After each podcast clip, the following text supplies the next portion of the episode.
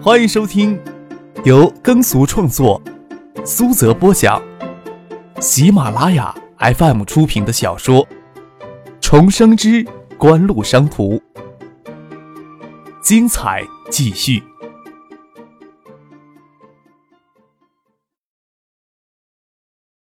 第二百五十五集。午餐有西餐可点。不知道许思会不会空腹等他，他只是略吃些填填肚子。打理到机场，再跟许思一起吃午餐后，张可将水果盘丢给夫俊处理，他继续以他恶心的吃法吃雪糕。飞临香港上空时，旁边那个长相清秀的女孩子轻呼了一声：“香港就在下面。”飞机会在香港起落机场降落。张可刚想抬头看看波光粼粼的海水与低矮起伏的山峦。飞机遇到气流，强烈的晃动一下，空气压力使得张克的耳朵有短暂的失聪。倒是这一刻，愈发真切感觉到许思就在下面等着自己。想想也是可笑，昨天还在考虑翟丹青要勾引自己能不能把持住的古怪问题，这一刻就把翟丹青这些鲜活嫩艳的女子抛之脑后了。许思才是自己重回九四年之后真正的猎人呐！当时坐在旁边的台湾女孩子。给突然的飞机震动吓得面色苍白，似乎有在尖叫。张可耳朵这时候还没有恢复过来，只对他平淡的笑了笑，无需太大惊小怪。下飞机办理手续相当复杂，那些转机去台湾的旅客要能在巨大无比的香港机场不迷路，似乎更加困难。飞机上那两个台湾女孩子目的地也是香港，在香港不会说港式俄语不要紧，会说英语在香港也没有什么障碍。至于普通话，那还要等几年呢。那两个女孩子似乎英语也不行，跟着张克父亲楼上楼下的狂奔，才办理好出境手续。启德机场地形小姐都很漂亮，这种漂亮与天生丽质不一样，更多的是气质的养成和妆容的优雅。这两点，内地的女孩子还要追赶好多年。许思优雅而静谧地站在晶莹剔透的大厅，穿着嫩黄色圆点的长裙，不施脂粉。天然纯美，晶莹如美玉倒绣，让经过他身边的那些女子都黯然失色。眼眸子凉意的笑容，并无掩饰的如烈火般一样。那双眸子细魂似的，让张克从见到许思这一刻就精神恍惚。张可从恍惚里回过神来，心想这时候过去冲住将许思搂在怀里，要给他骂的。将行李丢到傅俊手里，对他说：“你自己知道去什么地方吧？”傅俊笑了笑，拿起两人的行李，从另一个方向离开。张克将许思搂在怀里，此时的许思可不仅仅拿诱惑来形容了。许思表现的还算镇定，但是张克的手臂很用力，不这样的话，似乎不能让心里的感情有一丝的宣泄。那个女孩子，你认识啊？张克回头看了一眼，那个长相清秀的台湾女孩子还没有离开，行李在她同伴手里，她似乎要过来告别，却没有走过来。看着这边，张克笑了笑，对许思说：“坐我邻座，可能被我在飞机吃雪糕的模样吓坏了，不敢过来打招呼了。”你会吃雪糕？怕对你甜言蜜语不够，吃雪糕补补糖分。胡说八道，是听到我在说吃雪糕吧？许思对那个女孩子笑了笑，见那个女孩子与同伴从另一方向走，又专注的凝视着张克明俊的侧脸。你这个样子很能勾引人家女孩子了。他愿意也得我从才行呢。张克笑了笑，将许思飘在额前的几缕发丝撩到耳后。有没有吃中午饭呢？嗯，饿的不行了，只填了点肚子。许思手按着自己平坦的小腹处，略有些羞涩的笑了笑。我也是。启德机场有一个模拟头等舱布置的顶层餐厅，透过玻璃墙幕，可以眺望九龙半岛的高楼大厦、波光粼粼的海边跑道与低矮连绵的带青色的山岭，不时有巨大的机翼掠过。你什么时候跟孙先生他们会面呢？许思伸手遮着张可贪婪毫不加掩饰的目光，再给他这么看，自己快要融化掉了。借一本正经的话题来分散注意力。后天晚上就行。不用太紧张。张可将许思的手握在手心里，他英泽白嫩的纤纤素手也似乎娇羞的染上了一层粉红的青晕。青春靓丽的光彩在许思身上洋溢着。哼，我还跟孙先生说明天可以安排呢，你不要太贪玩喽。啊！张克拍了拍脑袋，完蛋了！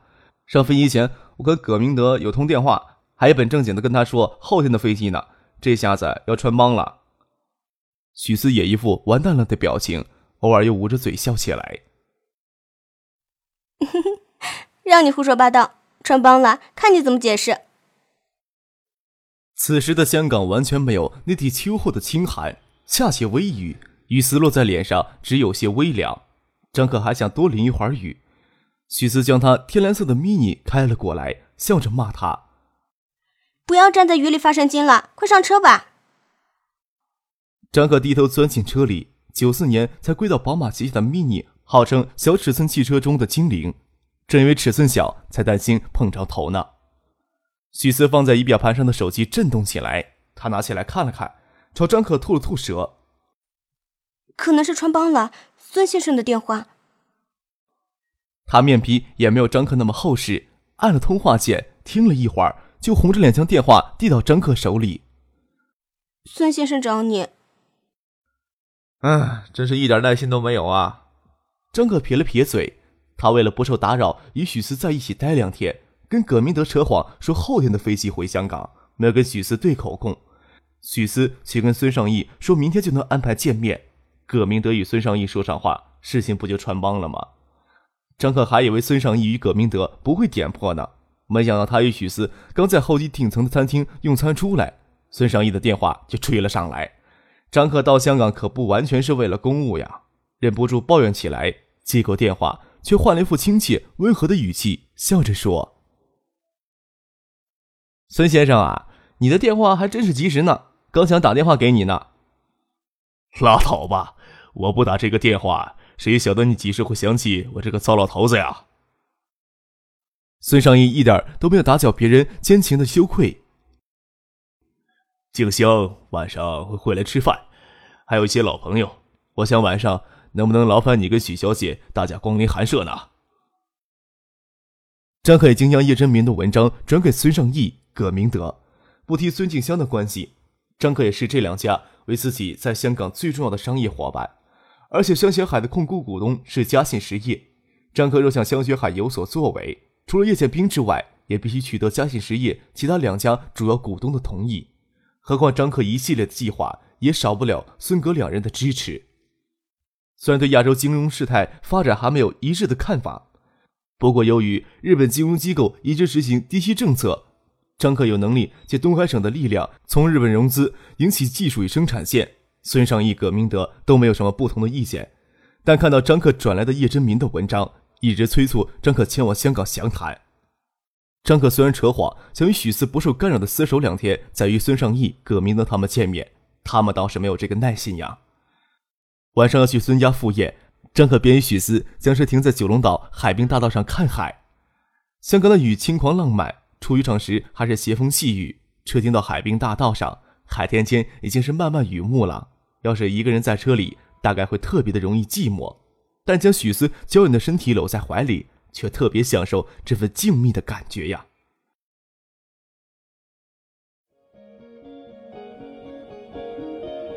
您正在收听的是由喜马拉雅 FM 出品的《重生之官路商途》。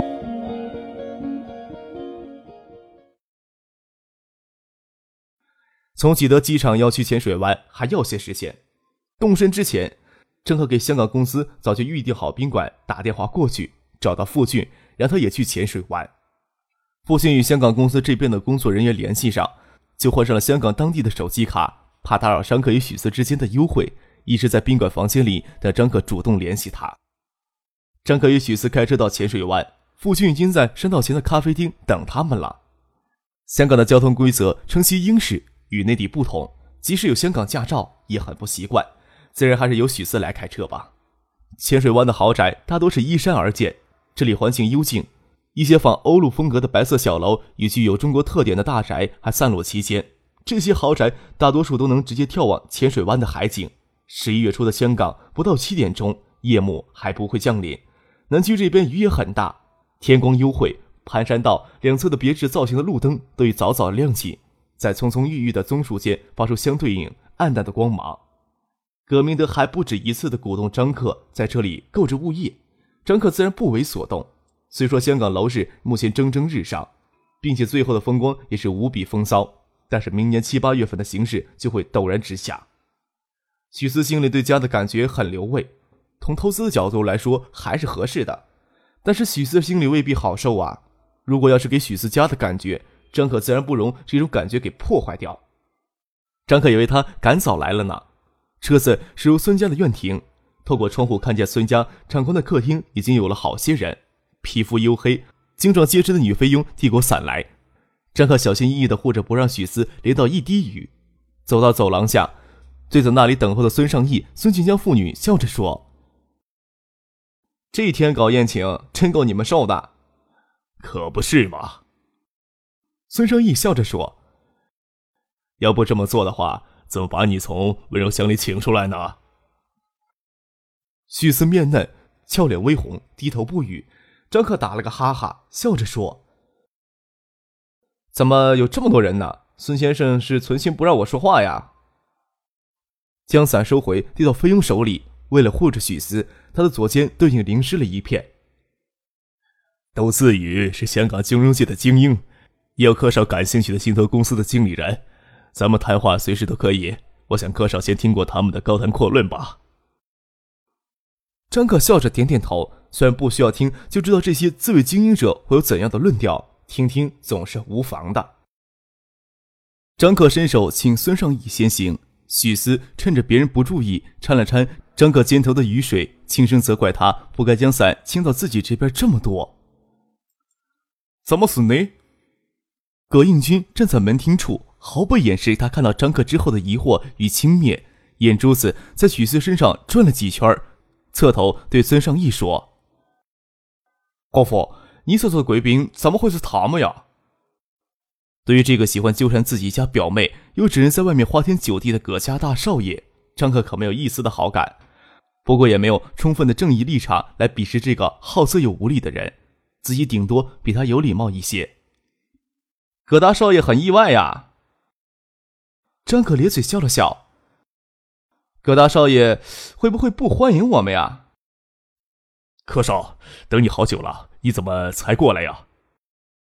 葛明德走了过来，看了看葛应军，说道：“你们应该认识吧？上回姓蒙生日，柯少到葛家来做过客。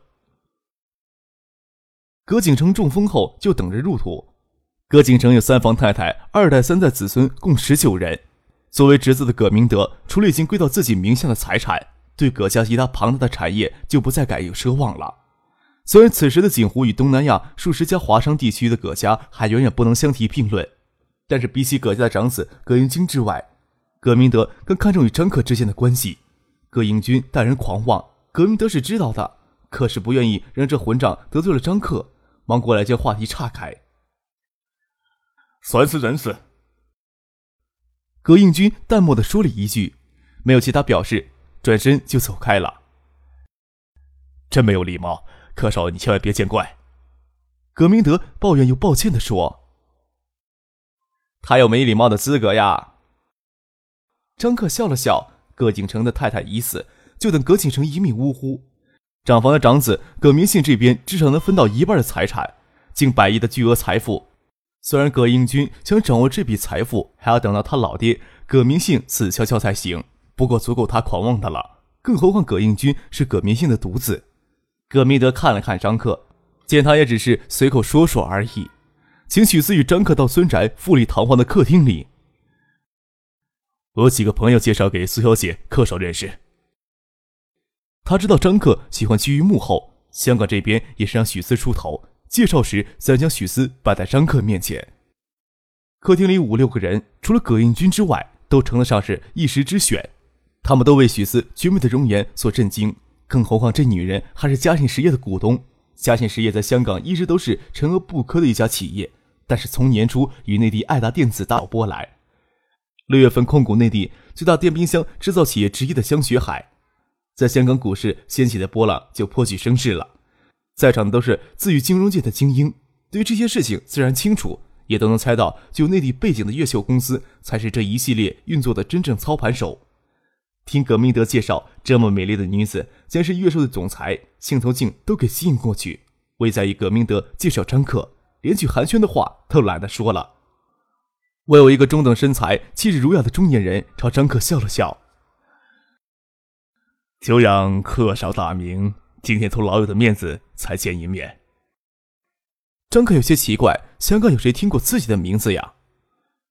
柯少，这是大雅集团的总裁陈家善先生，与我是老朋友了。葛明德说道。张克正疑惑这名字怎么听起来这么熟悉，亭亭玉立的陈静从边厅里款款的走出来。陈静穿着一件紫色的低胸晚装，露出的香肩仍弄圆滑，容颜精致秀美，眼眸顾盼生姿，走过来挽着他父亲陈家善的胳膊，对张克说：“想不到在这里又见到你。”又朝那边的许慈笑了笑：“许小姐你好。”许思摆脱那些忙不迭推荐自己的无聊精英男人们，安静地站在张克的身边。他习惯素面，而穿着简约而显得有些保守的衣饰。即使这样，与陈静站在一起，容颜也不会稍暗淡半分。他看到陈静耳垂上还戴着那枚给谢子家恶作剧丢到张克车上的耳钉，心想这耳钉或许对他很重要吧。看到陈静，张克自然知道眼前的这个中年人是谁了——谢剑南的未来岳父。抛开谢剑南与陈静的关系不说。做化妆品出身的大雅集团总裁陈家善，号称是兴泰的首富，与同出兴泰的谢汉静、谢汉民兄弟私交甚好，年初出资入股海泰电器，而谢家对科王的控股有一部分是通过海泰来实现的，也就是说，陈家善实际也是科王的股东之一。张克看着陈家善露出淡淡笑意的脸，心想他在科王的利益上摊薄下来还占不到百分之五，或许不会直接过问科王的具体经营。不过，等到爱达电子与科王之间撕破脸来搞恶性竞争的时候，不晓得陈家善看自己还会有几分的笑意。葛明德说：“陈家善是他老朋友。”张可相信陈家善还是从谢家那里知道自己的。不过谢家对自己所知也有应该有限。葛明德在香港的老朋友这么多，嘴要不严，想必自己的身份在香港早就人尽所知了。面对陈家善父女的问候，张可点点头，淡淡的说道。陈先生客气了，我那点儿名头都是恶名，不提也罢了。没有特别的亲切与迎合的表情。陈家善当然是从谢汉静、谢汉民兄弟那里知道张克这人，所以对他的劣迹与成就都有听说过。这个时代，很多发家致富的企业家底子都不是一尘不染。陈家善对听来的关于张克的劣迹并不在意，倒是很欣赏他是谢家吃瘪的能力。热切之下，被张克甩了一个冷脸，神色间有些潸然。葛明德指责张克不喜欢别人当众说他的事情，笑着打圆场，请陈家善、张克坐下说话。时间离晚宴还早，大家都三三两两的坐在装饰豪华的客厅里高谈阔论，看模样与经济沙龙无异。张克本来就没有打算当众说什么，更不希望有些话从陈家善、陈庆父女的嘴里传到谢建南那里。孙尚义、葛明德将话题引到亚洲未来几年经济事态的话题上，张克却很认真。张可却很认真的在欣赏挂在墙壁上用来装点的美术品。张可没有弹性，许思守在他的身边，倒是不断有人跑过来卖弄。许小姐，你对克鲁格曼的观点怎么看呀？